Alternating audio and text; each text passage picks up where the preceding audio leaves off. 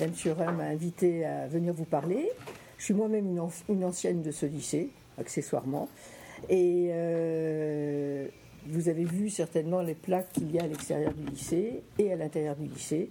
Ce sont des plaques qu'on a posées en souvenir des, des jeunes filles, parce qu'à l'époque c'était un, lycée de jeunes filles. Comme moi j'y étais, c'était aussi encore un lycée de jeunes filles. Donc ça fait quelques années quand même. Et euh, donc on a créé une association qui s'appelle euh, la Mejdam, l'association pour la mémoire des enfants juifs déportés des Alpes-Maritimes. Et notre but était de retrouver les enfants qui ont, enfin les élèves du lycée euh, qui ont été déportés. Il y en a une seule qui a été déportée du lycée. Les autres étaient élèves et ont été déportés à l'extérieur du lycée. Euh, donc euh, vous, avez vous avez vu les noms. Je vous ai là, il y a un petit dossier euh, que vous pourrez consulter et où il y a ce qui a été fait dans les autres établissements scolaires. Donc sur le plus de 400 enfants qui étaient à Nice et dans les Alpes-Maritimes, il y en a à peu près 100, 108 ou 110 dont on a retrouvé les traces. Les autres, euh, on sait où ils habitaient, mais on n'a pas retrouvé leurs traces dans les établissements scolaires. C'était souvent des enfants réfugiés, quelques-uns ne parlaient pas le français, ils étaient tous scolarisés. Donc, euh, bon, mon mari devait venir, mais il était un petit peu fatigué. Lui-même était réfugié d'Allemagne. Et ben, on l'a mis dans une école parce que la scolarité est obligatoire en France. Donc, il avait 6 ans, et ben, on l'a mis au fond de la classe. Et puis, c'est comme ça qu'il a appris le français ce qui ne l'a pas empêché euh, à la fin de la guerre de passer ses deux bacs en un an, puisqu'à l'époque il y avait des sessions en juin et en septembre. Donc euh, après la guerre, on a quand même fait des facilités pour ceux qui étaient cachés. Donc il a passé ses deux bacs en un an, il s'est inscrit en médecine, il a fait médecine. Donc vous voyez, le fait d'être euh, arrivé sans savoir la langue, ça lui a quand même permis de faire non seulement une scolarité normale, mais après de vivre tout à fait normalement et, et d'avoir un, un bon métier, ce qu'on appelle un bon métier. voilà, alors moi si vous avez des questions à me poser, vous les poserez euh, après, je pense. Alors là, je, viens d'envoyer ce petit film. C'était justement l'inauguration de la plaque et il y a eu un petit reportage à la télévision et qui dure 3 oh, ça dure 3, 3, si ça dure 3-4 minutes, c'est le maximum, même pas. J'ai vu que c'était 6 minutes en fait. 10 minutes? 6 6, oui. Alors ça vous donnera quand même une petite idée de ce qui a été fait le jour de l'inauguration, où on a toujours le, but de notre... Si vous voulez, quand on fait quelque chose, on implique toujours les élèves. Donc c'est pour ça que moi je m'implique que si vous, avez besoin de quoi que ce soit, euh, on est là aussi pour vous répondre, pour que vous puissiez comprendre ce qui s'est passé ben, il, y a, il, y a, un peu plus de 70 ans. Voilà. Alors on va, on va faire ce petit film. Et après, ben, vous pourrez me poser des questions et sur le lycée, et pareil, vous avez travaillé sur le réseau Marcel. Donc là aussi, euh, on pourra en parler autant que vous voulez. Peut-être me mettre de ce côté-là pour voir aussi. Parce que j'avoue que je, l'ai retrouvé, mais je n'ai pas, pas regardé. On va peut-être le de la lumière. Oui, c'est vrai. Je vais mettre sur côté.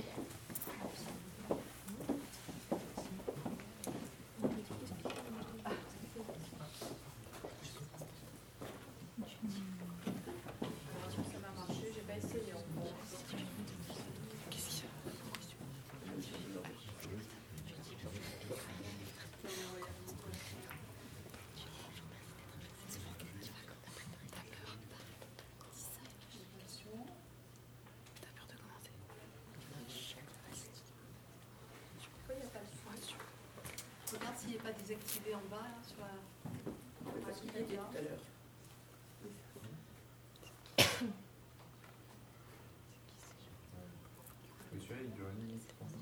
Vous l'avez déjà On a lise les noms, vous voyez, chaque élève passe. Bon, je vous fais les commentaires puisqu'il n'y a pas de son. Ça, c'est un des enfants cachés. Ça, c'était en 2005 Oui. Là, il y avait Serge Larsfeld, je ne sais pas si vous connaissez. Ça, ce sont les politiques moi, je ne comprends pas, c'est Serge Larsfeld. Oui, c'est ça,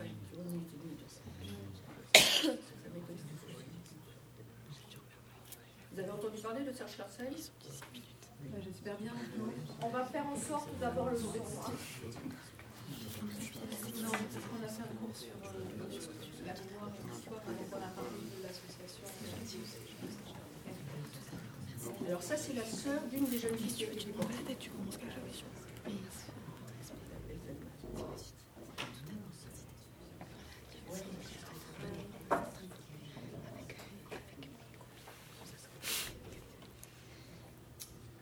élève que j'ai lu, d'ailleurs. Ah oui C'est une élève que j'ai lu.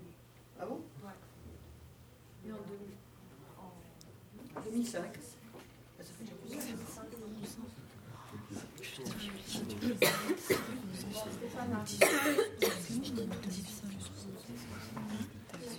Alors vous avez pu voir en tout cas euh, les, élèves sont impliqués, les élèves ont travaillé, donc c'est les élèves qui étaient là il y a 11 ans, en 2005. Et euh, nous on tient toujours à ce qu'ils soient beaucoup impliqués. Il y a souvent des politiques, euh, bon il faut bien leur donner la parole parce qu'ils sont là pour ça, mais on essaie toujours de les limiter quand même.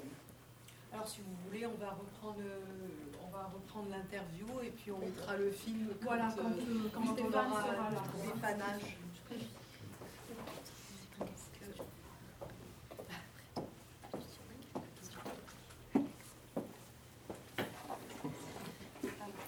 Alors, allez-y, là, le petit groupe. euh, Alors vous m'aviez préparé des questions, je vous avais répondu en partie. Merci d'être euh, venu aujourd'hui et on a préparé quelques questions pour vous. Donc euh, la mèche d'âme, qu'est-ce que c'est? Et pouvez-vous nous dire quelques mots pour- sur votre association? Alors j'ai commencé, donc je vous ai dit que c'est Association pour la mémoire des enfants juifs déportés des Alpes-Maritimes. Alors notre association a été créée euh, en 2003 et on a commencé à faire des, des premières plaques en 2005. Parce que le travail consiste d'abord à aller retrouver les registres, ce qui n'est pas évident. Euh, on avait mis un petit peu de temps, on avait retrouvé les registres d'ici, mais on ne les retrouve pas dans tous les établissements scolaires. Et une fois qu'on a retrouvé ces registres, on compare avec la liste. Vous avez vu Serge Klarsfeld là tout à l'heure. On m'a dit que vous, saviez qui c'était. Donc lui et, son père euh, a été déporté de Nice. Euh, il a été déporté parce que euh, bah, parce qu'il était juif évidemment, mais surtout parce qu'il a voulu sauver sa famille. C'est-à-dire qu'ils avaient, préparé une cache dans l'appartement. Il habitait rue d'Italie. Vous voyez où c'est Rue d'Italie, c'est tout près d'ici. Et euh, il avait préparé une cache derrière un placard. Et quand, la police est venue pour les arrêter, il a fait rentrer sa femme et ses enfants dans cette cache. Et il est venu au devant des, c'était les Français qui arrêtaient, hein, c'était pas les Allemands.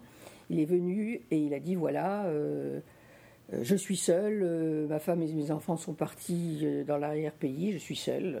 et il s'est laissé arrêter, il a été déporté sans retour. Donc euh, qui était un petit garçon, Serge Klarsfeld, il avait une dizaine d'années. Bah, il, a, il a grandi quand même sans son papa, mais quand il a été adulte, il a voulu faire un travail de recherche qui n'a pas été fait dans beaucoup de pays. C'est-à-dire qu'il a essayé de retrouver tous ceux qui ont été déportés et de leur redonner non seulement un nom, mais une image. Et euh, parmi les enfants qui ont été déportés, donc il y en a euh, 14 ou 15, je ne me rappelle plus par cœur, et 15, hein, C'est 16, je crois. 16. Et parmi euh, ces enfants, il y en a quelques-uns dont on a des photos. Et la plupart, on n'a même pas de photos. C'est-à-dire qu'ils sont nés, ils ont vécu, ils ont grandi, ils étaient dans les écoles, et il n'y a plus rien d'eux. Donc c'est vrai que c'est quelque chose qui nous a interpellés. Moi, je vous dis de suite que je n'ai pas vécu la guerre, je suis née après. Mais euh, dans ma famille, on a eu de la chance de ne pas avoir euh, beaucoup de déportations, mais plus de résistants. Mais euh, c'est une histoire qui, m'a interpellée bien plus tard. Et malheureusement, il y a des personnes que j'aurais pu interroger qui ne sont pas là. Mais il y en a qui étaient encore là quand j'ai commencé ce travail et avec qui j'ai pu, euh, en parler. Donc, euh, je vais vous montrer les, photos. Donc, c'est une, de toute façon, si vous voulez, je vous laisserai déjà. bah, je peux le laisser ici, hein, puisque c'est vous qui l'avez.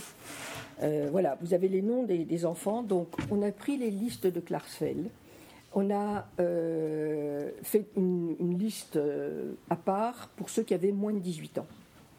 Et ces listes, on les a prises et on, les a comparées aux noms qui figurent dans les registres scolaires.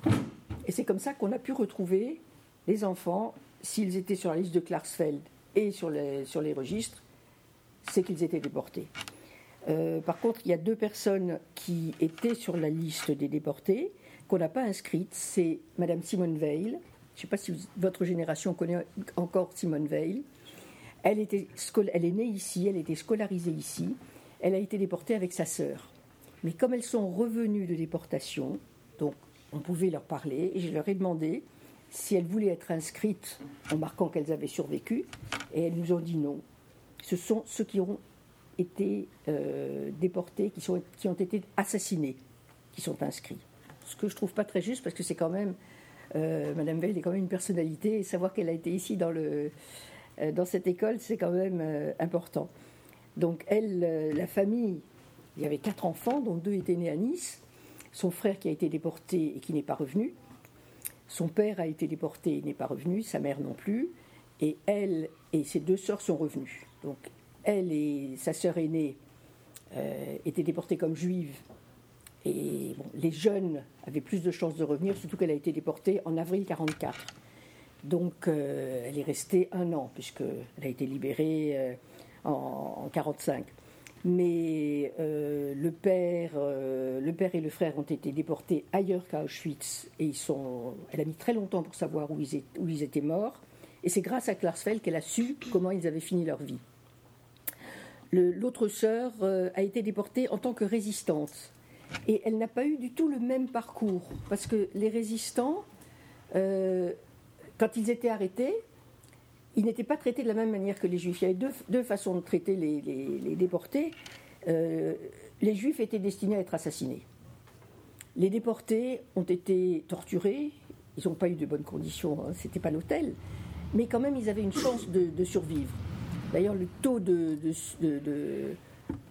survivants à la fin de la guerre, parmi les, déportés juifs, c'est 3% de survivants. Parmi les résistants, c'est 50% de, survivants. Et surtout, pour les juifs, on a arrêté non seulement ceux qui étaient, euh, comme tous les résistants dans la force de l'âge, donc qui étaient quand même en état physique pour euh, résister, mais on a arrêté euh, les enfants, les vieillards, les femmes, il euh, ne faut pas oublier qu'il y avait dans la résistance des femmes aussi d'ailleurs. Et euh, donc les vieillards et les enfants étaient de suite, euh, de suite assassinés. Voilà. Est-ce que ça répond à votre question Peut-être un peu trop longuement? Oui, non, c'est bien. quels sont les buts de votre association? Alors les buts, je viens de les expliquer. les buts, c'est justement qu'on n'oublie pas ses élèves. Euh, comment votre association s'est-elle faite connaître? Alors, comment s'est-elle fait connaître? Euh, Elle s'est fait connaître euh, petit à petit. On ne cherche pas à se faire connaître. C'est pas une association qui a un but. ça n'a pas de, but. comment dire De but lucratif. Ça n'a pas de but. C'est une association. si vous voulez, on est un petit groupe. La plupart des gens de notre association ont vécu la guerre. Je fais partie des plus jeunes, vous voyez ce que ça peut donner les autres. Hein. Euh, la plupart ont vécu la guerre, sont des enfants cachés. Alors, est-ce que vous savez ce que c'est cette notion d'enfant caché? Non, je ne pense pas. Alors, c'était des enfants qui étaient séparés de leurs enfants, de leurs parents.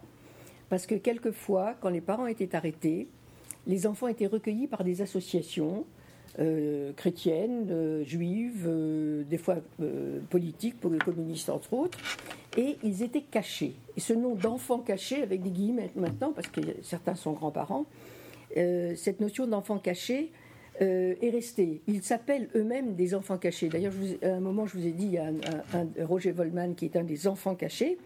Ces enfants ont eu une histoire. La plupart, quand ils après la guerre, la plupart étaient orphelins. Alors, vous voulez après qu'on parle du réseau Marcel, il y a celle qui est la présidente maintenant des enfants et amis Abadi. Elle est née à Nice, elle avait 3 ans en 43, et ses parents ont été arrêtés. Mais elle, elle jouait à côté, chez des voisins, où il y avait un petit garçon qui avait 2 ans de plus qu'elle, et les parents ont gardé la petite fille. Et après, devant le danger, ils l'ont mise dans le réseau Marcel. Donc cette petite fille qui avait, euh, bah, elle est née en 40, donc elle avait 5 ans à la fin de la guerre, 5 ans, il n'y avait plus personne, plus de parents. Donc ces enfants cachés, après, euh, à la fin de la guerre, euh, certains ont grandi dans des, orphelinats, des associations, d'autres, d'autres eh bien, ont trouvé de la famille et ont été plus ou moins bien hébergés, plus ou moins bien accueillis dans la famille. Ils ont quand même grandi, ils ont fondé des familles et bon, cette femme dont je vous parle on pourra peut-être vous montrer le film du réseau Marcel. D'ailleurs, il y a un très beau film du réseau Marcel. Et bah, elle est grand-mère, et c'est une femme extraordinaire. Elle, est toujours, elle a toujours le, sourire, elle a toujours la banane, comme vous dites. Et, ça ne l'a pas empêché de grandir et de devenir quelqu'un de très très bien. Bon, il y en a d'autres qui ont été perturbés au point qu'ils ne sont pas arrivés à, faire leur vie. Mais, euh, et, c'est ceux-là qui, au départ, nous ont, euh, été intéressés à, notre association. Maintenant, on fonctionne comme toutes les associations, il nous faut des sous. Donc, on a, on a des cotisations, quelquefois on nous donne de l'argent. Mais notre but est vraiment pas de nous faire connaître. Notre but est d'aller dans les établissements scolaires, de, sortir de, l'amnésie les enfants qui, étaient plongés, dont on ne parlait plus. Voilà, c'est notre but et, et, quand on y arrive, on est, on est très content. Merci. Alors, je vous précise en plus que c'est une association qui n'est pas politique, elle est apolitique elle n'est pas religieuse, c'est-à-dire qu'il y, a de, y a de tout dans, notre, dans, nos, dans nos, membres. Euh, euh, tout le monde est le bienvenu. Voilà. Et euh, on n'a jamais demandé de subvention ni à la mairie, ni, à la, ni au conseil, maintenant c'est le conseil départemental, ni à la région. Mais par contre, quand on fait des plaques, c'est eux qui prennent en charge, les frais. Mais on n'a pas de, de, frais de fonctionnement, ce qui évite des, des problèmes de, c'est plus facile, disons. Il n'y a pas de problème, on ne peut pas nous soupçonner de quoi que ce soit. Ensuite. Euh, avez-vous rencontré des difficultés dans votre démarche? Alors, euh, très rarement. On a eu une fois une difficulté où on n'a pas pu poser de plaque. D'habitude, les... bon, on, s'adresse toujours. Alors, ici, par exemple, on a commencé par s'adresser aux anciennes de Calmette. Il y avait des anciennes de Calmette. Euh, par définition, les anciennes, ce n'est pas des jeunes. Donc il y en a qui étaient en classe avec les jeunes filles dont vous avez vu les noms. Et d'ailleurs, c'était quand on, a proposé les, listes, donc on est allé les voir, on a proposé les listes. Et puis il y, a une jeune fille qui s'appelle Isabelle Josh Watson. Euh, elle avait 18 ans. Et tout d'un coup, il y a une des anciennes qui a dit Mais elle avait une sœur J'ai dit oui. Euh, moi, j'étais en classe avec sa sœur. Sa sœur, je sais qu'elle a été déportée. Pourquoi elle, elle n'est pas inscrite? Ben, J'ai dit, on a dit qu'on arrêtait à 18 ans. Elle a dit, mais c'est pas juste. Donc, si vous voulez, les anciennes nous ont fait progresser dans la mesure où elles ont dit, vous n'avez pas le droit d'arrêter à 18 ans, vous n'avez pas le droit de marquer le nom de l'une et pas de l'autre. Donc, il y a eu deux cas comme ça. je ne sais plus le nom, le nom de la deuxième. Donc, il y avait voilà Geneviève Latalski, qui avait 19 ans. Alors ça, ce sont leurs anciennes camarades de classe. Vous voyez, ça remonte à 75 ans quand même, ou 70 ans quand on l'a fait, 65 ans. Mais ce sont leurs anciennes camarades de classe qui ont protesté en disant mais pourquoi, sous prétexte qu'elles ont maintenant, qu'elles avaient 21 ans ou 19 ans dans le cas de Latalski, euh, quand elles ont été déportées, elles sont des anciennes, elles font partie de l'histoire de ce lycée. Donc, on a inscrit ces deux jeunes filles dans le, sur la liste que vous pouvez voir. Il y, avait une question justement qu'on se posait tout à l'heure en regardant le, registre, enfin les photos que les élèves ont pu faire du registre. Il y avait deux sœurs, qui, enfin deux noms qui apparaissaient. Est-ce que vous vous souvenez euh, lesquels c'était? Oui, en fait, euh, donc euh, dans la liste des filles disparues, il y avait Josh Watson. Spatzierer. oui. Et en fait, dans les archives, on a trouvé Lia Spatzierer, mais on n'a pas trouvé. Fanny. Alors Fanny était plus petite et n'était pas dans cette école. On a retrouvé le nom de Fanny à l'école Vernier, au collège Vernier, ce qui était à l'époque une petite une, école euh, primaire. Comme elle était plus petite, donc on ne l'a pas inscrite ici parce qu'on savait qu'on allait l'inscrire ailleurs. Le but, si vous voulez, c'est d'inscrire. On, essaye d'éviter de les inscrire à deux endroits à la fois. Mais on a quand même. Alors la question s'est posée euh, quand on a fait les, pour Vernier euh, qu'est-ce qu'on fait? Est-ce qu'on réinscrit une deuxième fois? Alors, on a préféré quand même inscrire deux fois. Donc, euh, l'aînée. Euh, comment vous avez dit qu'elle s'appelle? Lia. Lia Spaziere, voilà. Il y a Fanny. Il y a Fanny qui est inscrite, que vous avez retrouvée, donc nous aussi, parce qu'on a, on a regardé dans le même registre. Et l'autre a été inscrite, mais on a réinscrit Fanny aussi, elle a été inscrite euh, deux ans plus tard. Donc à Vernier, voilà, il y avait Fanny et il y avait, vous avez trouvé Lia, elle s'appelait Fanny en réalité, parce que souvent, souvent il y avait des, des noms d'emprunt qui n'étaient pas les vrais noms. Et il y avait Esther qui avait 12 ans, voyez, elle est là. Il y avait Esther qui avait 12 ans à l'époque, donc qui n'était pas encore scolarisée là. Donc on, on a, pour une fois, on a inscrit deux fois la, la- la même enfant. Fanny, on l'a inscrite ici et à, à l'école euh, Vernier. Et quand vous dites l'école Vernier, aujourd'hui c'est le collège? C'est le collège Vernier, ça. qui était une école primaire à l'époque. Non, si on veut aller voir la plaque, on pourrait. Alors vous verrez, il y a la plaque. il y a- C'est toujours le même principe. Il y a toujours une plaque à l'extérieur où on dit qu'il y a eu des enfants qui étaient scolarisés dans cet établissement, qui ont été déportés. Et à l'intérieur, il y a les noms des enfants qui sont inscrits. Euh, qui vous a aidé dans cette démarche? Qui nous a aidés? Oui. Alors, ce sont euh, bah, les, les gens de notre association. Ce sont les anciennes élèves. À Masséna aussi, on a eu les anciens élèves qui nous ont beaucoup aidés. Euh, dans les écoles primaires, euh, il n'y a pas d'association d'anciens. Donc, eh ben, on se débrouille tout seul. On passe. euh, mon mari devait venir, mais bon, il n'est pas venu. Il pourra vous expliquer peut-être. Il reviendra si vous voulez. Mais euh, c'est notre travail, si vous voulez. C'est d'aller d'abord chercher les registres. Et ça, c'est une épopée. Parce que quand on les trouve, ils sont enfouis sous des montagnes de poussière. Et euh, eh bien, on, s'y colle. On s'y colle tous. On essaye de regarder. En général, on s'y met à deux ou trois. Il y en a un qui à la liste de Klarsfeld, il y en a un qui à la liste euh, euh, qui regarde les noms qui sont inscrits dans ces registres. Et on essaye de faire coïncider. Et après, on revérifie, on re-revérifie pour être sûr de ne pas oublier les enfants. Mais c'est un travail de fourmi, c'est très ingrat. En fait, ce qui est le, le- plus visible, c'est ce qui donne le moins de travail, c'est-à-dire c'est le- c'est la pose de la plaque. Mais tout le travail qu'on fait en amont, c'est à peu près deux ans de travail. Et là, on est en train maintenant de faire euh, la dernière école euh, qui était en fonctionnement euh, pendant la guerre, c'est le- l'école des Baumettes, qu'on avait laissé tomber parce que là, les pages ont été arrachées. Et on a compris que si le- les pages des registres ont été arrachées, c'est parce que dans les registres, il y avait les adresses.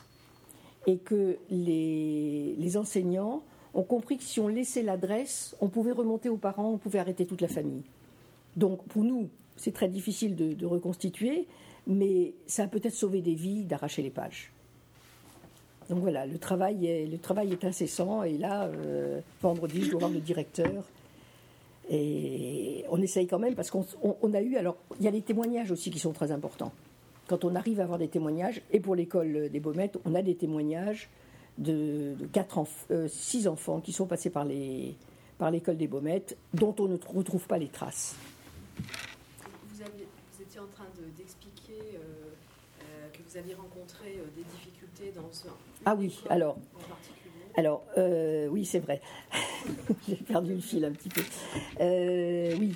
Alors, en général, on s'adresse d'abord aux, aux, aux directeurs de l'école, au proviseur, au principal, suivant le cas. Et euh, souvent, on rencontre les enseignants. Et ensuite, il faut demander des autorisations d'abord à la mairie. Mais la mairie, on n'a jamais de problème. Et il se trouve au Canet, Canet Rocheville. Je pas, vous connaissez le Canet, c'est pas très loin d'ici. Eh bien, on a eu euh, l'accord du directeur, l'accord des enseignants. Et quand les enseignants ont fait passer un mot aux parents, il y a une association qui s'appelle l'Association des vieilles familles rochevilloises, c'est le Canet Rocheville, qui s'est opposée à ce qu'il y ait une plaque sur l'école.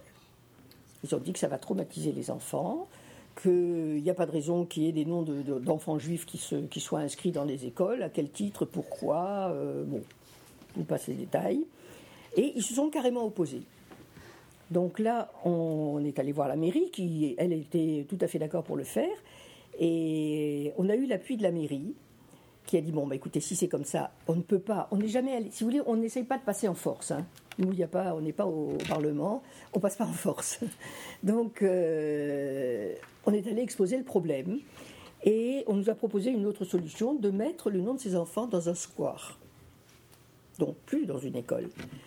Quand on met dans l'école, c'est parce qu'on sait que les enfants étaient scolarisés dans cette école. Alors là, on a dit si c'est dans un square, euh, c'est plus du tout la même chose. Alors, est-ce qu'on peut mettre tous ceux qui ont été déportés du Canet Et c'est ce qui a été fait. Donc, il y a un petit square qui est en dessous de la mairie. Je sais pas, il y en a qui connaissent le, Canet Tu connais. Bon, tu vois, il y a la mairie, il y a une, petite ruelle qui descend vers un jardin public. Et, il y a, euh, dans cette petite ruelle, il y a un grand monument pour, les, pour ceux qui sont tombés euh, pour la France. Et un petit peu plus bas, il y a un jardin. Et dans ce petit jardin, ils ont accepté qu'on fasse une stèle. Il y a une très belle cérémonie d'ailleurs. Mais alors là, on a marqué le nom des enfants et des parents. On a commencé par ça. Puis après, on s'est dit, mais il y a peut-être d'autres personnes qui ont été déportées du Canet. Et on a recherché, effectivement, il y avait d'autres personnes qui ont, été déportées du Canet. Et donc, on a fait, eh ben, je crois que j'ai la plaque aussi ici, vous pourrez le, regarder tranquillement, je vous le laisse. Hein. Et euh, donc, on a fait une plaque avec tous ceux qui ont été déportés du Canet. Et nous avons eu la surprise de retrouver quelqu'un. Alors, je vous ai dit, il y a aussi un travail après de recherche d'essayer de retrouver les familles. Euh, pour la famille de Sibonneveil, c'était facile, elle est connue. Euh, il y en a d'autres où c'était plus compliqué. Et pour le Canet, il y a un monsieur qui est venu qui a dit écoutez, moi, j'étais avec. Il y a, toute une famille qui a été déportée. Et lui, il était malade, ce petit garçon. Voilà, il est là. C'est la famille Mittelstein. Donc la, maman a été déportée avec trois enfants, un de 16 mois, un de 6 ans et un de 8 ans. Et lui, c'était le cousin. Et ce petit cousin, il avait été malade. Et il avait été envoyé à l'hôpital. Et la maman était restée avec le petit, avec le petit garçon. Donc eux n'ont pas été arrêtés lors de la rafle. Ils ont survécu. Il s'appelle M. Hoffman. D'ailleurs, il y a le nom de son oncle, Bernard Hoffman.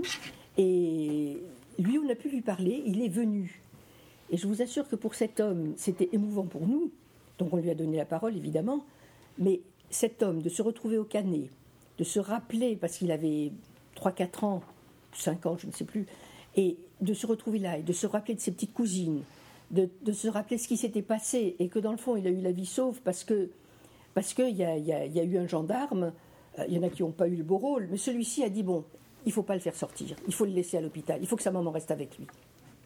Donc, on a sauvé ce petit garçon comme ça. Il suffisait quelquefois de pas grand-chose pour qu'on soit déporté ou qu'au contraire on soit sauvé. Ce petit garçon a été sauvé. Et si vous voulez, je pourrais vous mettre en, contact avec lui. Si ça vous intéresse d'avoir des, contacts avec des gens qui ont vécu ça, euh, c'est un monsieur qui habite à Paris maintenant. Et j'ai trouvé très très émouvant de voir euh, euh, de voir cet homme qui a bon, c'était, en 2011, c'est un homme qui a dans les 70 ans à peu près, et de, de sentir l'émotion de cet homme, euh, de voir que toute cette histoire lui remontait, ça remontait, alors que souvent ils ont essayé d'enfouir un petit peu ces histoires. Et là, il revivait tout ça, et c'était vraiment, c'était, c'était une, une, cérémonie assez, comment dire, émouvante, mais plus que ça, plus que beaucoup d'autres. J'ai répondu à vos questions? Oui, merci. Comment s'est passée l'installation des plaques au lycée Calmette? Alors, au lycée Calmette, il y a eu une histoire un peu spéciale, justement. Alors, je vous ai dit, on a retrouvé, donc d'abord, c'était 14 ou 15 enfants, je ne sais plus, c'est ce que vous m'aviez dit. Attendez, vous dites. 16 ans. 16. Alors voilà, on a fait une première fois une plaque, on a mis 15 noms. On n'a pas mis le nom de Germaine Steinlauf. Et le jour de, donc il y a eu l'inauguration, il y avait toujours euh, il y avait le président de la région, le président du département, le, maire, euh, Klarsfeld, il y a eu beaucoup de gens. Il y a eu la, sœur donc de Janine Lubetsky qui euh, de Janine Efzelman, la dame que vous avez vue là, je vous ai dit que c'était la sœur, qui était venue aussi. Et il y a eu un article dans le journal. Il y a toujours un petit article dans le journal. Et le lendemain, il y a une dame qui est venue, complètement effondré. Je ne comprends pas. Vous avez fait une inauguration de plaque et ma sœur n'y est pas. Alors, je vous ai dit qu'on ne met pas les noms comme ça au hasard. Donc, on n'a pas trouvé ce nom.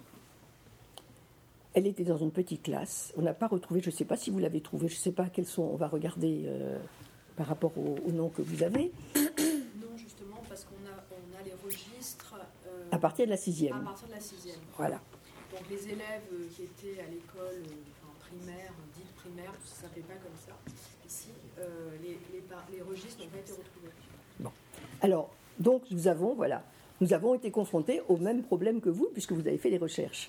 Donc on n'a pas trouvé cette petite fille, puisqu'il n'y a pas les registres.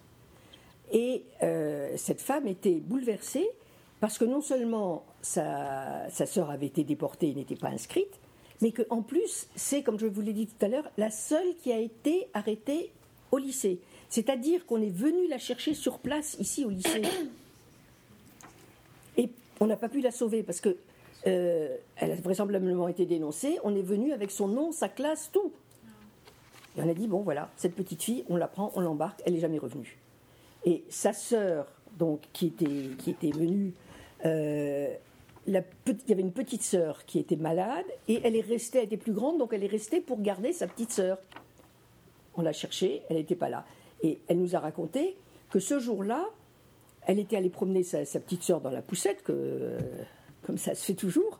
Et au moment où elle a voulu revenir, il y a des voisins ou la concierge qui a dit non, non, vous, vous rentrez pas. Faites attention, il y a les Allemands chez vous. Et elle a fait venir donc l'aînée et la plus jeune dans sa. Je ne me rappelle plus si c'est la concierge ou une voisine. Toujours est-il qu'elles ne sont pas rentrées chez elles, et c'est comme ça qu'elles ont été sauvées. Alors que la petite, euh, Germaine était avec son père, a, été déportée avec son père.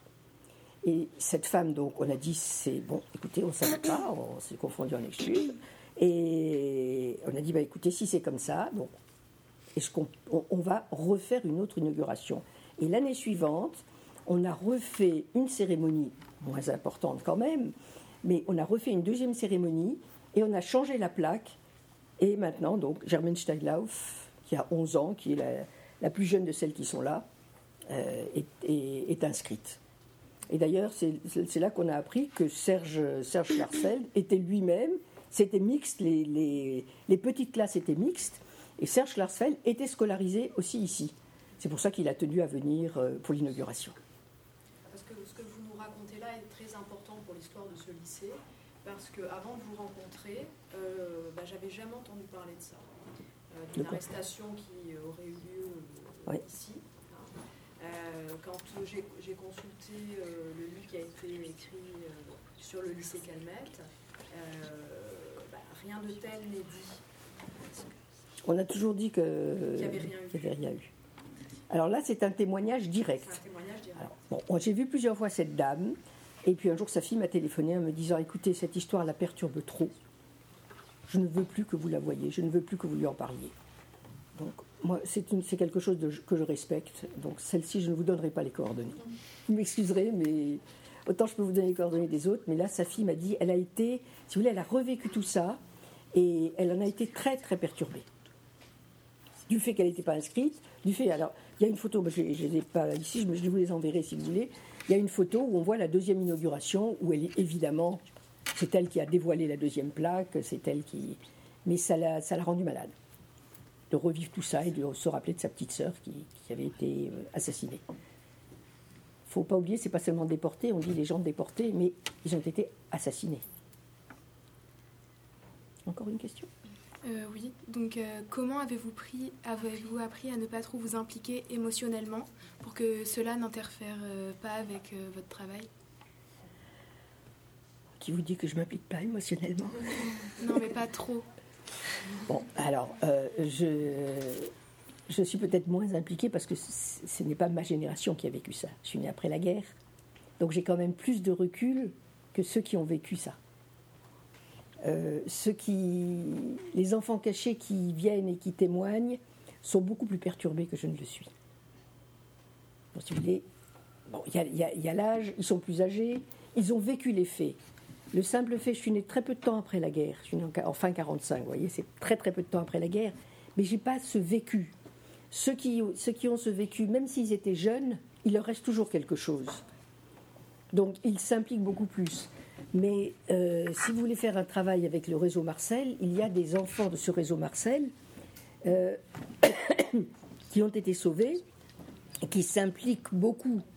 Et il y en a qui ont témoigné et qui maintenant sont arrivés à un point où elles disent on n'y arrive plus. Parce que ça remue trop de choses. Moi, ça me remue toujours de savoir, si vous voulez, surtout au début, quand on était là et quand on a commencé à rechercher les photos, euh, voir un nom sur une plaque, c'est une chose voir après le visage de l'enfant, Et ce qui, moi, me perturbe, c'est que surtout, il y a des enfants qui n'ont plus de visage. On ne sait pas comment ils étaient. Il n'y a pas une seule photo. Vous vous rendez compte, vivre 14, 15 ans, quelquefois quelques mois, à Saint-Martin-Vésubie, il y a des enfants qui sont nés à Saint-Martin-Vésubie, qui sont nés donc 2-3 mois avant d'être déportés. On n'a rien. Et personnellement, ça me perturbe beaucoup de savoir que ces enfants euh, sont morts sans, sans que personne ne puisse imaginer même comment ils étaient. il y a même des enfants qui n'ont plus de nom aussi, hein, puisque dans, sur le mur des noms euh, au mémorial de la Shoah, il y a des, noms, on décrit, on donne une caractéristique, mais il n'y a, pas des... Il y en a peu, c'est surtout, il y en a très très peu. Hein. En, général, il y a les noms, il y a... Quelquefois, il n'y a pas l'âge, quelquefois... Alors, nous, ce qu'on a tenu, par contre, euh, quand on a fait au Canet, puisqu'on a fait une plaque euh, pour tous les déportés, la seule chose à laquelle moi j'ai tenu personnellement, c'est qu'il y ait l'âge marqué, qu'on fasse la différence entre ceux qui étaient adultes et ceux qui étaient enfants. c'est peut-être idiot comme différence, mais si vous c'est euh, arriver à, chercher des enfants, même des, petits nourrissons, à les transporter en Pologne, c'est pas la porte à côté, dans des conditions épouvantables, et, qui, euh, qu'on ne marque pas, il faut marquer la différence. Une mort, c'est une mort. Un assassinat, c'est un assassinat. Mais euh, quand ça touche les enfants, je crois que dans, dans tous les peuples et dans toutes les religions, les enfants, c'est sacré. Et moi, personnellement, c'est euh, pour ça que je me suis engagée dans ce travail. Euh, on l'a fait, vous me posiez la question tout à l'heure, on l'a fait, on l'a fait parce que Serge Clarcel est venu une fois. Alors, Serge Clarcel revient chaque année, le 29 ou le 30 septembre, parce que c'est la date d'arrestation de son père. Et en 2002, 2003, 2003, donc c'était le, 60e anniversaire de l'arrestation de son père, et il a fait une exposition à la gare SNCF de Nice. Bon, vous étiez peut-être pas né, mais il, a fait une exposition euh, qui s'appelait Des enfants, un livre à la main. Il a fait donc tous les, enfants des Alpes-Maritimes, dont il avait des photos, il a fait cette exposition. Donc c'était des enfants qu'on voit qui sont heureux, c'était des, hein, des adolescents comme vous, euh, qui ne parlaient pas de politique. Il y en a certains, ils ne savaient même pas qu'ils étaient juifs, ils ne savaient pas ce que c'était un juif. Bon, vous avez les juifs pratiquants, ils savent ce que c'est. Mais vous avez des, juifs, ce qu'on appelle les juifs laïcs, euh, qui, la religion, ils sont, ils sont juifs parce qu'ils sont, ils sont tombés dedans quand ils étaient petits, puis ça s'arrête là. Et et ces enfants, tout d'un coup, se sont retrouvés, on leur a dit, mais t'es un sale juif, il est tombé des nues, ils disaient, c'est quoi ça, un juif? C'est, euh, et, ils ont été arrêtés, et ils ont été tués. Ils ont été tués pourquoi? Ils ont été tués en tant que juifs. Alors que c'était... c'était c'est quoi un juif? Bah, C'est quelqu'un comme, euh, comme tout le monde. Hein. Et ça, c'est vraiment une chose qui interpelle. C'est quand même... Alors, des génocides, on va venir au truc plus général. Si vous voulez, les génocides, il y en a eu trois grands au XXe siècle. il y a eu d'abord les, euh, il y a eu d'abord les, Arméniens, merci. Euh, il y a eu aussi un million et demi d'Arméniens qui ont été tués. Il ne faut pas les oublier. Il y a eu ensuite les Juifs et ensuite il y a eu les Rwandais. Il y a un autre génocide dont on ne parle pas beaucoup et maintenant, en ce moment, il y a une exposition au mémorial de la Shoah. C'était un pays d'Afrique, les Herero. C'était un pays d'Afrique où au début du XXe siècle, c'était aussi au XXe siècle, euh, eh ben, c'était les Allemands. Ils se sont entraînés, entre guillemets, sur les héros. Et c'était un, peuple qu'ils ont, pour ainsi dire, massacré. Et ils se sont rendus compte qu'on peut massacrer des gens sans que personne ne, dise rien. Bon, moi personnellement, je fais une petite parenthèse. En ce moment, on, massacre des Syriens. Et je trouve, avant on disait on ne le savait pas, maintenant on le sait. Et on laisse massacrer les chrétiens, les, musulmans qui ne sont pas des fanatiques il y a aussi en ce moment des choses qui se passent et on, ne bouge pas.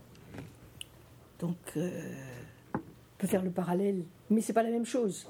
Ce sont des bombes qui tombent, qui sont alors que, euh, si vous voulez, la spécificité de, ce qui était juif, c'est que on est allé chercher les gens où ils étaient cachés, on est allé chercher des bébés spécifiquement. Euh, je vous signale que les Allemands sont allés en Grèce alors qu'ils savaient qu'ils avaient perdu la guerre et ils ont, pour ainsi dire, éradiqué la population juive de Grèce. Donc ils sont allés en sachant, ils avaient perdu la guerre, c'était en 44. Ils sont allés en Hongrie, c'était en 44, c'est en mai 44. Rappelez-vous que le débarquement, c'est en juin 44. Hein. Donc ils savaient pertinemment qu'ils avaient perdu la guerre. Ils sont allés en Hongrie, où les juifs étaient relativement protégés, ils ont assassiné 400 000 personnes en l'espace de 15 jours, ou un mois. Donc on allait chercher les gens parce qu'ils étaient juifs. Ce qu'on ne fait pas maintenant, ils meurent sur les bombes, mais c'est aussi euh, quelque chose de criminel dans la mesure où le monde le sait et ne bouge pas. Donc ça c'était une petite parenthèse. Et euh, on aimerait savoir si cette expérience de transmission a changé quelque chose dans votre vie. Bien sûr. On ne peut pas sortir indemne d'un travail comme ça. Parce que d'abord, moi, ça me fait prendre euh, conscience de la chance que j'ai eue de ne pas être née à cette période, parce que j'aurais peut-être été assassinée aussi. Je pense que vous avez compris que je suis juive, même si je fais partie des juifs tout à fait laïques. Mais ça m'a fait comprendre ce que c'est l'appartenance à un peuple. Le, partage d'une tradition, pas de la religion, parce que je ne suis absolument pas pratiquante. Mais euh, ça m'a fait réaliser que ce qui s'est passé et, ce que mon père m'a raconté et ce que mon oncle m'a raconté, parce que je vous ai dit, il y a, ce qu'on oublie, c'est qu'il y a une résistance juive. On parle de la résistance française, mais il y a une résistance juive spécifique. C'est-à-dire que les juifs ont pris conscience d'une chose, c'est que si eux ne font pas ce qu'il faut pour sauver les, enfants, en particulier, pour, sauver leur, euh, leur religionnaire, disons, euh, c'est plus un peuple qu'une religion, hein, puisqu'on peut être euh, athée et être quand même juif. C'est pas, pas seulement une religion. Et les juifs se sont mobilisés parce que, par exemple, en, 42, vous savez qu'en juillet 42, il y a eu les, rafles du Veldiv à Paris, et il y a quelquefois eu, euh, comme pour André Carcinti, celle dont je vous parlais qui est née à Nice, bah, un voisin qui a pris l'enfant. Et après, euh, c'était la guerre, euh, ils n'avaient pas de quoi manger eux-mêmes, donc euh, il y a eu des associations qui sont venues et qui ont récupéré ces enfants. Et après, il fallait les cacher. Donc jusqu'en 42, il y avait la zone libre, vous pouvez les cacher en zone libre. À partir de, novembre 42, presque toute la France a été occupée, sauf notre région, enfin entre les Alpes-Maritimes et la Savoie. C'est pour ça qu'énormément de Juifs sont venus d'ailleurs. Et donc on a euh, il y a eu des réseaux qui se sont formés, qui ont fait passer des enfants en Suisse.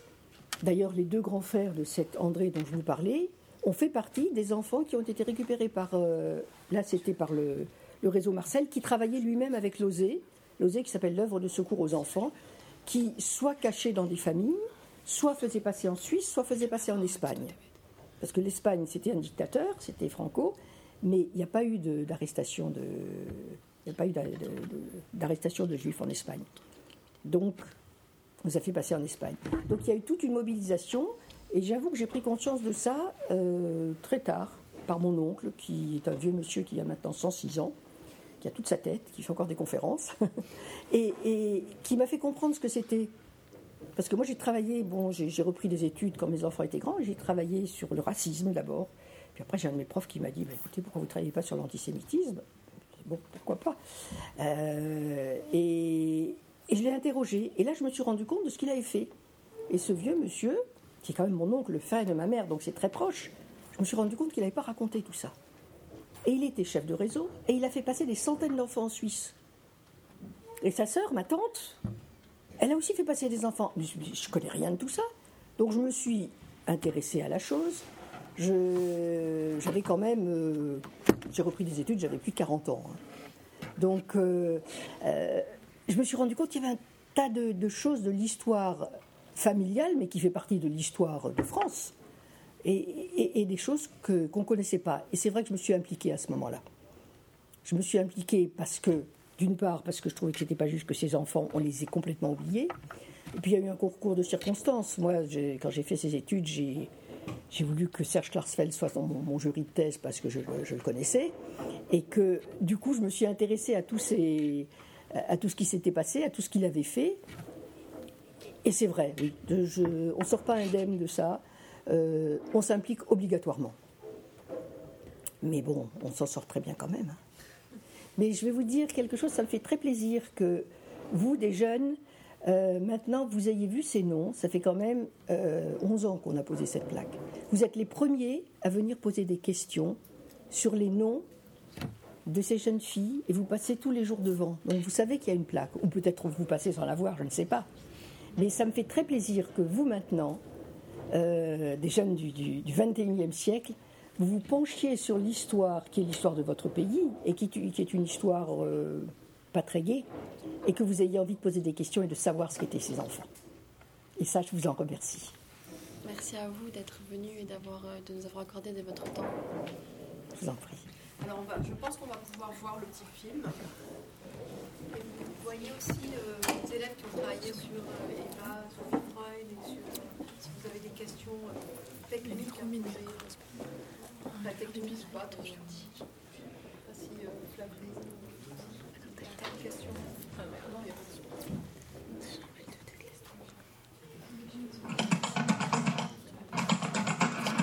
Un hommage particulièrement émouvant. L'ensemble des élèves du lycée Calmette saluait ce matin la mémoire de 14 lycéennes déportées vers les camps de la mort entre 42 et 44. Le reportage de Denise Delahaye et Astrid Puchaffré. Janine Lubetsky, 12 ans. Isabelle Jorvetson, 18 ans. Une liste de 14 noms, 14 victimes de la barbarie nazie, déportées puis exterminées dans les camps de la mort.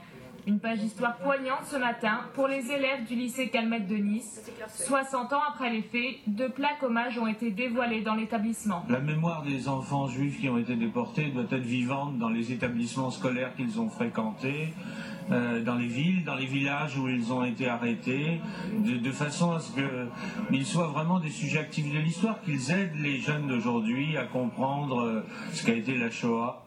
Dans les Alpes-Maritimes, 400 enfants ont été raflés puis déportés. Parmi eux, la sœur de Janine.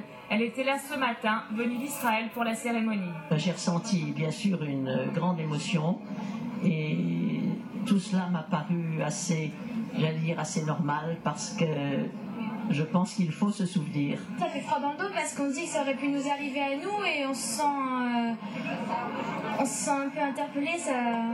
donc c'est assez émouvant. Entre 1942 et 1944, 11 000 enfants français ont été déportés.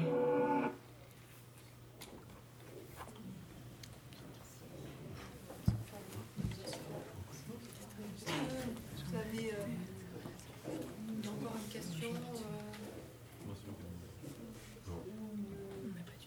Des points à préciser, euh, autres euh, que ce qui a été euh, demandé, les autres élèves Donc,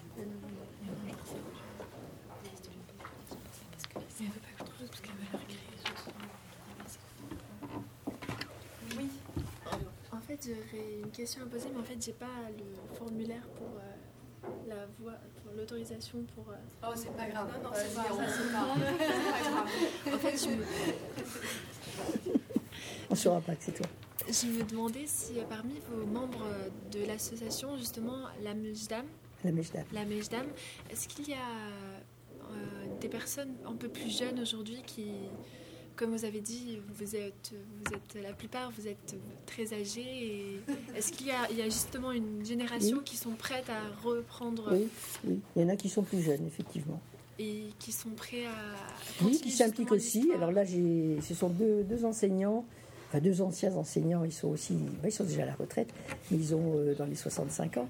Et ils se sont impliqués dans, le, dans la recherche, ils sont nés tous les deux après la guerre. Mais si vous, si vous entendez par jeune, c'est-à-dire votre génération, euh, non, ils n'ont pas le temps de s'impliquer là-dedans, ils n'ont trop à faire. Mais euh, il y a, euh, des, gens plus jeunes quand même, quelques-uns mais assez peu. Vous savez, pour s'impliquer dans une association en général, il faut avoir le temps. C'est-à-dire qu'il faut ne plus être pris par le travail, par les études d'abord, le travail ensuite, les enfants. Donc, on a le temps de s'impliquer dans une association, disons, à partir d'une soixantaine d'années. C'est surtout ça. D'ailleurs, dans tout ce qui est associatif, pas seulement, pas seulement là, hein, vous verrez que ce sont souvent des retraités qui s'impliquent. Souvent. Maintenant, il y a aussi dans, tout ce qui est associatif et aide aux personnes, bon, on parlait tout à l'heure des, personnes massacrées en ce moment, il y a pour les immigrants, pour tout ça, ils sont plus jeunes. Mais souvent, dans, dans tout ce qui est association, euh, c'est pas les jeunes. Ils n'ont pas le temps. C'est une question, c'est une question matérielle. Vous auriez le temps de vous impliquer euh, Même si je le voulais, non, parce que Ben voilà. c'est mes études. Voilà la réponse. Donc c'est pour ça qu'il y a essentiellement des personnes euh, d'un certain âge. Et je reconnais que c'est surtout ceux qui ont vécu ça qui se sont impliqués au début. Maintenant, il y en a d'autres qui nous ont rejoints. Celui qui a été notre trésorier pendant très longtemps n'était pas juif, avait un père qui était kabyle, euh, une mère qui était bretonne. vous voyez, il avait a priori rien à voir avec le, problème. Il n'y a, jamais eu que des juifs dans notre association. Il y a toujours d'autres qui sont sympathisants. Et heureusement, il ne faut pas que ce soit qu'une histoire de juifs. Hein. Parce que ce qui est important, c'est que ça sorte, ça ne reste pas dans la communauté. Les juifs, ils connaissent leur histoire en général.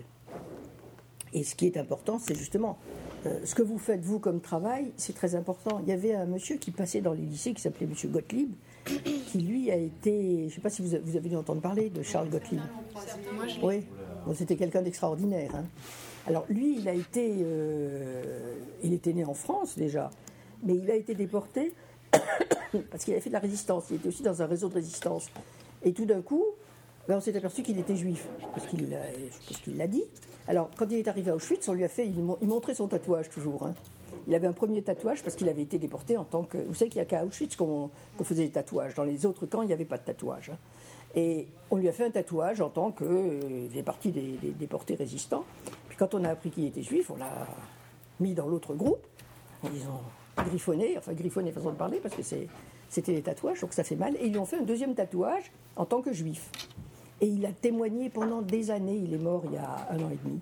C'était un, homme extraordinaire et qui, a, qui voulait expliquer ce qui s'était passé. Tu es allé à Auschwitz avec lui Ou il est venu dans l'école? Il est venu euh, au collège Oui. Alors il allait dans les collèges, il allait expliquer. Et je trouve que c'était important parce que c'est quelqu'un qui l'avait vécu. Moi, si vous m'interrogez, je vais vous raconter ce qu'on m'a raconté. Bon, comme, comme disait Elie je suis le témoin des témoins, mais je ne suis pas un témoin direct. Bon, si, si, vous allez voir mon oncle, il peut vous raconter ce qu'il a fait, comment il a passé la frontière, comment il s'est. Euh, donc il faut profiter. Euh, il y en a encore quelques-uns, très peu. Ils sont plus beaucoup en état de témoigner. Voyez, mon mari de venir, il est trop fatigué. Mon mari, il est pas plus âgé que moi. Donc, euh, mais lui, il l'a vécu. Donc, mais il fait partie des gens qui arrivent, qui, arrivent difficilement à parler. Quand on l'a vécu, il y en a qui n'ont jamais, jamais pu parler, jamais pu raconter. Charles Gottlieb était une exception. Et il avait une énergie. Euh, c'était extraordinaire de l'entendre. J'ai un film, si un jour ça vous intéresse. Une fois, on l'a interviewé euh, bah, euh, au consistoire et j'avais eu l'idée de faire un film. Donc il y a un film et on le voit, il a une rage, il, veut qu'on raconte, il ne voulait pas qu'on oublie cette histoire. Mais malheureusement, les, choses étant ce qu'elles sont, tout le monde ne vit pas 106 ans comme mon oncle. Donc les, témoins, il y en a de moins en moins. Mais euh, non, ils ne sont pas jeunes. Merci beaucoup. Je crois que vous devez retourner en classe. Merci de votre attention.